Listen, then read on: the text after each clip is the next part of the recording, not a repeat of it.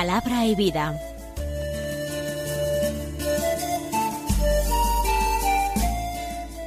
Con el padre Manuel Horta, desde Sevilla.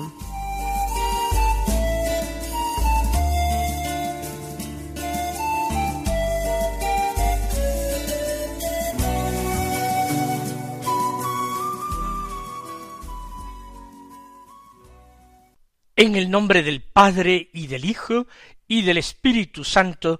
Amén. Alabados sean Jesús y María. Muy buenos días, queridos amigos, oyentes de Radio María y seguidores del programa Palabra y Vida. Hoy es el sábado de la trigésimo segunda semana del tiempo ordinario. Este sábado es 12 de noviembre y en él la Iglesia celebra la memoria de San Josafat, un santo que vivió entre el siglo XVI y el siglo XVII, un santo ucraniano. Nació en 1580. Sus padres eran cristianos ortodoxos, pero él se convirtió al catolicismo y sintió la llamada a la vida monástica es notable cómo muchas personas de fina sensibilidad religiosa y enamoradas de Jesucristo en algún momento u otro de sus vidas han experimentado esa atracción por la sencillez, la simplicidad y la pureza de la vida monástica. Entró en la orden de San Basilio. La orden de San Basilio no existe actualmente en el occidente cristiano. Está presente en el oriente cristiano, siendo el equivalente a los benedictinos en el oriente. Lo que es la orden de San Benito en el occidente es la orden de San Basilio en el oriente. Como monje fue ordenado sacerdote y más tarde elegido obispo de Polotsk, en su tierra en Ucrania en el oriente cristiano es muy frecuente que los obispos procedan precisamente de la vida monástica, porque se busca en el obispo la santidad personal y no sólo principalmente la eficacia en la gestión. Como obispo él trabajó por la unidad de la Iglesia y por llevar a tantos y tantos hermanos compatriotas suyos a la unidad en el seno de la única Iglesia de Jesucristo, de la Iglesia católica. Precisamente por sus éxitos pastorales, por la traída, por la vuelta o conversión de muchos compatriotas a la unidad de la Iglesia católica, fue odiado por muchos cismáticos, que lo consideraron un enemigo, y por eso fue eh, acechado y luego en una conjura asesinado por los enemigos. Por tanto, fue verdaderamente mártir. El suyo fue un asesinato vil y sacrílego que tuvo lugar en el año 1623, cuando eh, nuestro santo San Josafat contaba solamente con cuarenta y tres años de edad. Escuchemos ahora la palabra de Dios. Seguimos con la lectura continuada del Evangelio de San Lucas. Hoy comenzamos el capítulo dieciocho, del que leemos los versículos uno al ocho, que dicen así En aquel tiempo Jesús dijo a sus discípulos una parábola para enseñarles que es necesario orar siempre sin desfallecer. Había un juez en una ciudad que ni temía a Dios ni le importaban los hombres. En aquella ciudad había una viuda que solía ir a decirle Hazme justicia frente a mi adversario. Por algún tiempo se estuvo negando, pero después se dijo a sí mismo Aunque ni temo a Dios ni me importan los hombres, como esta viuda me está molestando, le voy a hacer justicia, no sea que siga viniendo a cada momento a importunarme. Y el Señor añadió, fijaos en lo que dice el juez injusto, pues Dios no hará justicia a sus elegidos, que claman ante él día y noche, o les dará largas? Os digo que les hará justicia sin tardar. Pero cuando venga el Hijo del hombre, ¿encontrará esta fe en la tierra? San Lucas presenta esta parábola diciendo que fue la enseñanza concreta de Jesús acerca de cómo era necesario orar siempre, sin desfallecer, sin cansarse. Yo creo que la parábola expresa eso y también mucho más. Vamos a leerla con detalle, vamos a fijarnos en esos pequeños detalles precisamente que son claves para entenderla y poder aplicarla a nuestra propia vida. Había un juez en una ciudad que ni temía a Dios ni le importaban los hombres. Atención, esta no es una comparación, es una parábola, es una pequeña historia que no tiene por qué ser edificante. Por ejemplo, aquella otra parábola en que el criado es despedido por su señor por ser un mal administrador, un administrador infiel que robaba, termina con un robo mayor que los anteriores. ¿Se acuerdan cómo llama a aquel administrador a los deudores de su señor y les va rebajando la deuda? ¿Cuánto debes a mi amo? Tanta cantidad de grano, pues venga, escribe en tu recibo una cantidad inferior. Tanta cantidad de vino o de aceite, pues venga, modificamos tu recibo y ponemos una cantidad inferior para ganarse amigos que le contrataran en otras casas cuando él fuera despedido de la suya. Jesús no está poniendo como modelo a este hombre que es un verdadero sinvergüenza. Está contando una parábola y buscando en la actitud, en el genio, en este caso un genio malvado del protagonista, está buscando un modelo para aplicarlo de otra manera a las realidades espirituales. Aquí, este juez malvado, inicuo, no es tampoco un modelo de Dios. ¿Cómo es que Jesús está comparando a Dios con este juez injusto? No lo está comparando. Tengamos un poco de paciencia para llegar a la enseñanza de la parábola. Aquel hombre no temía a Dios ni le importaban los prójimos. Él iba a lo suyo. Era el perfecto, egoísta, hombre interesado, juez probablemente prevaricador, que aplicaba la ley a su antojo para conseguir un beneficio para él, sin importarle la justicia. En la misma ciudad en que vivía este hombre despreciable, dice Jesús que vivía una viuda. Las viudas se situaban en Israel en tiempos de Jesús, entre las personas que eran, como diríamos hoy, eh, factores de riesgo, de exclusión social, abocadas si no tenían parientes cercanos, varones que cuidaran de ellas, abocadas a la pobreza. Mucha gente no les hacía caso, no velaban por sus intereses. Este juez injusto no le hace caso en la reclamación o en el pleito, sea cual sea, que esta mujer le plantea. Quizás se trate de un pleito acerca de la herencia. No importa. Lo cierto es que la viuda pide al juez justicia. Y ella tiene razón. Lo que reclama es lo que le corresponde, lo suyo, y le dice hazme justicia frente a mi adversario. No pretende un favor, no pretende que le hagan una caridad, sino que le reconozcan lo suyo, lo que le corresponde. Sin embargo, aquel juez se estuvo negando durante un tiempo. ¿Por qué se negaba si aquella mujer tenía razón?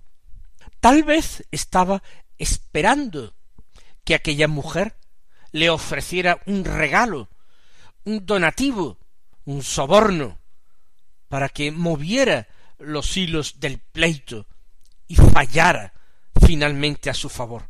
Quizás se retrasa esperando la dádiva, el regalo o el soborno, y ve que la mujer no tiene intención de hacerla, o quizás no tiene tampoco dinero para hacerla. Puede ser que no le importe nada, y lo que para aquella mujer es de vital importancia, a él lo único que le suponga es un engorro, algo fastidioso. Tiene cosas más divertidas que hacer, más que ejercer su oficio en favor de alguien de quien no va a sacar nada positivo, ninguna ventaja. Por eso dilata injustamente el hacer justicia a pesar de que ha sido hecho entre los hombres juez, ha sido hecho para algo juez. Pero finalmente este hombre perverso piensa eh, desde su mentalidad en que trata de buscar lo mejor para él, no para los demás, sino para él. Desde esa perspectiva, aquí no hay ninguna conversión. Él sigue eh, pensando y planeando desde su egoísmo profundo, desde su iniquidad. Pero dice, aunque ni temo a Dios ni me importan los hombres. ¿Por qué dice esto? En definitiva, Jesús está dejando claro cuál es el perfil humano de este personaje deleznable. No temo a Dios. No creo en Él. No creo que Dios vaya a hacer justicia más allá de esta vida. Y tampoco me importan los hombres. Por tanto, nada me mueve a fallar el pleito y a finalmente a favor de esta mujer. Sin embargo, dice, como esta viuda me está molestando, le voy a hacer justicia. Lo único que le importa es su propia comodidad. Y la insistencia de la mujer un día tras otro, pidiéndole, hazme justicia frente a mi adversario. Eso se le hace fastidioso.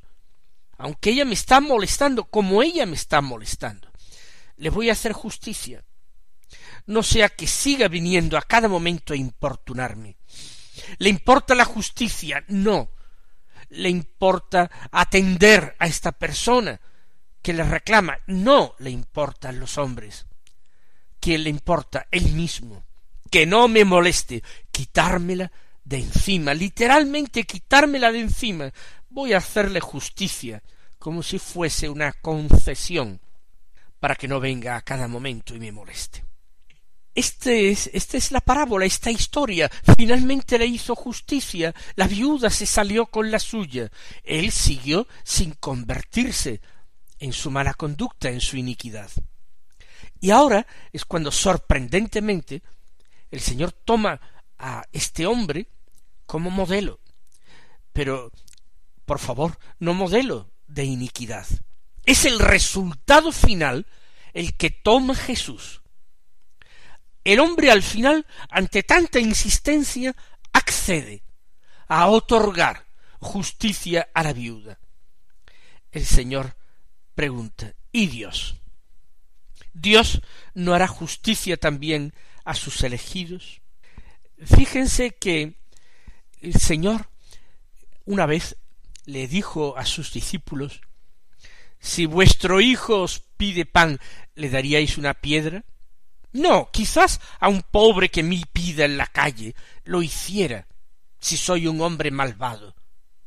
Si os pide pescado, ¿le daríais una serpiente? Si os pide un huevo, ¿le daríais un escorpión a vuestro hijo? No. Vuestro hijo es vuestra carne, es vuestra esperanza. Con un hijo no os portaríais de una forma tan desalmada y cruel. Pues eh, Jesús decía, si vosotros que sois malos, por tanto el término de la comparación es un hombre malo, vosotros que sois malos, dais cosas buenas a vuestros hijos, de la misma manera, con más motivo todavía, Dios, que es nuestro Padre del cielo, dará cosas buenas a quienes se las piden, porque son sus hijos, porque ese Dios del que habla Jesús es aquel a quien invita a llamar Abba Padre.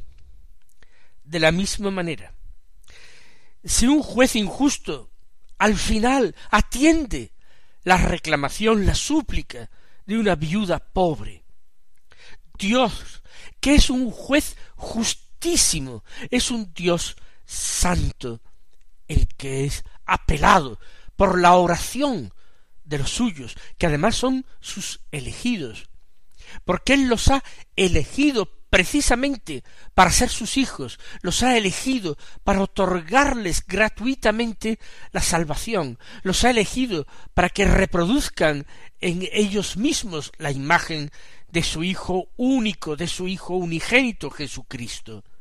Dios, el juez justísimo y santo, ¿acaso no hará justicia a sus elegidos que claman ante él día y noche? El Señor está dando esperanza a todos aquellos orantes, aquellos hombres que sienten hambre y sed de Dios, que tienen hambre y sed de ser salvados, que tienen hambre y sed de santidad, llegar a Dios. Es imposible que esas peticiones sean desoídas por Dios. Un cristiano que ora, que suplica desde su ignorancia, por supuesto, desde su maldad, por supuesto, porque somos malos, y eso ya lo sabe nuestro Padre del cielo. Es imposible que no sea escuchado cuando pide algo tan deseado por Dios, tan agradable a Dios. Si lo haría hasta un juez injusto, cuánto más el Padre lleno de amor, cuyos hijos no piden sino precisamente aquello que el Padre quiere dar a manos llenas.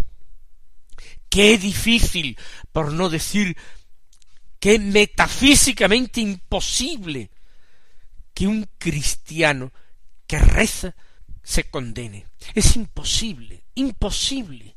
Según el Evangelio es imposible, porque el Señor nos ha dicho, para darnos garantías nos ha dicho el cielo y la tierra pasarán, pero mis palabras no pasarán.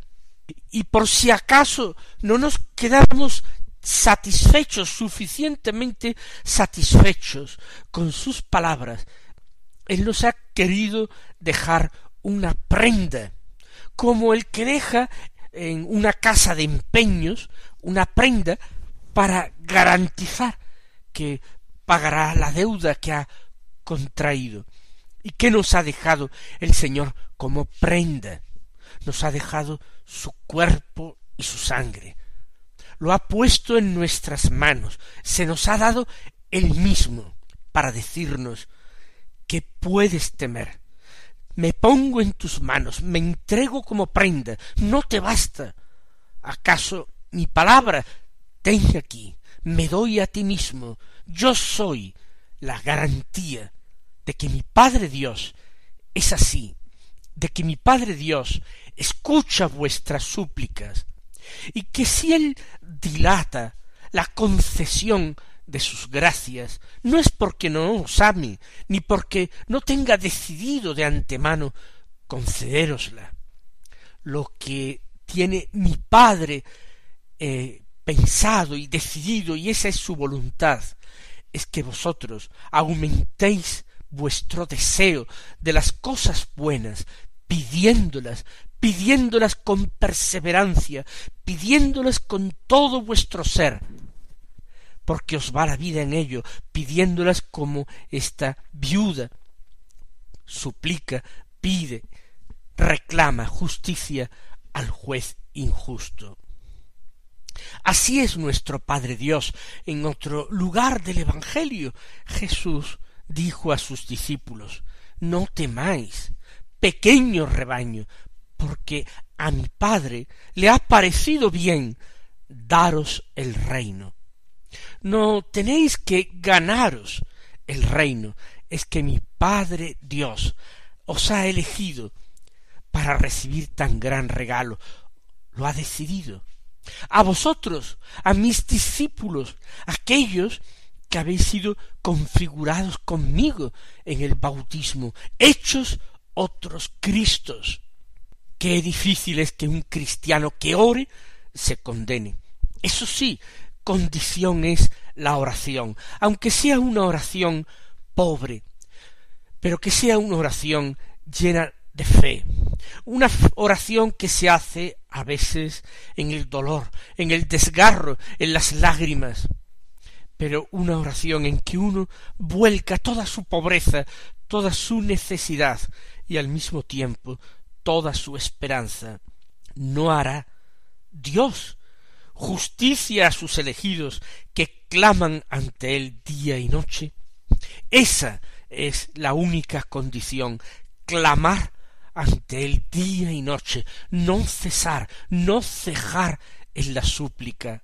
Dios no se siente importunado por nuestras súplicas, se siente complacido. Él se siente contento de que sus hijos recurran a Él, sepan que no pueden tener vida, vida verdadera, sin que Él se la dé. Reconocen los verdaderos hijos de Dios que sólo pueden vivir por sus padres, que los padres tienen que ocuparse de ellos, porque para eso son padres, y si no, no merecerían ese nombre. Os aseguro, y esto nos lo asegura Jesús, que es el del cielo, el que merece sobre todo, sobre toda paternidad humana, merece verdaderamente el nombre de Padre, de forma que lo que se afirma, lo que se predica de los padres y madres de la tierra, se puede decir, multiplicado por el infinito, del Padre del cielo. Clamar al Señor día y noche, que en medio de nuestras miserias, de nuestras deficiencias, del egoísmo que a veces nos invade, de la pereza, de la comodidad, de la envidia, de todos los pecados capitales que acechan en nuestra puerta para aprovechar cualquier resquicio y colarse en nuestra propia vida, que por encima de todo supliquemos día y noche, que supliquemos la salvación, la nuestra, la de nuestros seres queridos, que pidamos también por todos los hombres, porque a diferencia de lo que ocurre con el juez inicuo, a nosotros sí que nos importan los hombres, sí que queremos la salvación de todos. Les hará justicia sin tardar. Eso sí, para Dios, mil años son como un día, y un día como mil años. Termina Jesús añadiendo, pero cuando venga el Hijo del hombre, ¿encontrará esta fe en la tierra? Esta pregunta nos la lanza a cada uno de nosotros, aquí y ahora, hoy, nos lanza esta pregunta al corazón, para que contestemos desde la misma esperanza, sí, Señor, la encontrarás si tú aumentas nuestra fe, si tú no permites que se apague, te lo vamos a pedir día y noche. Que el Señor os colme de sus bendiciones y hasta mañana, si Dios quiere.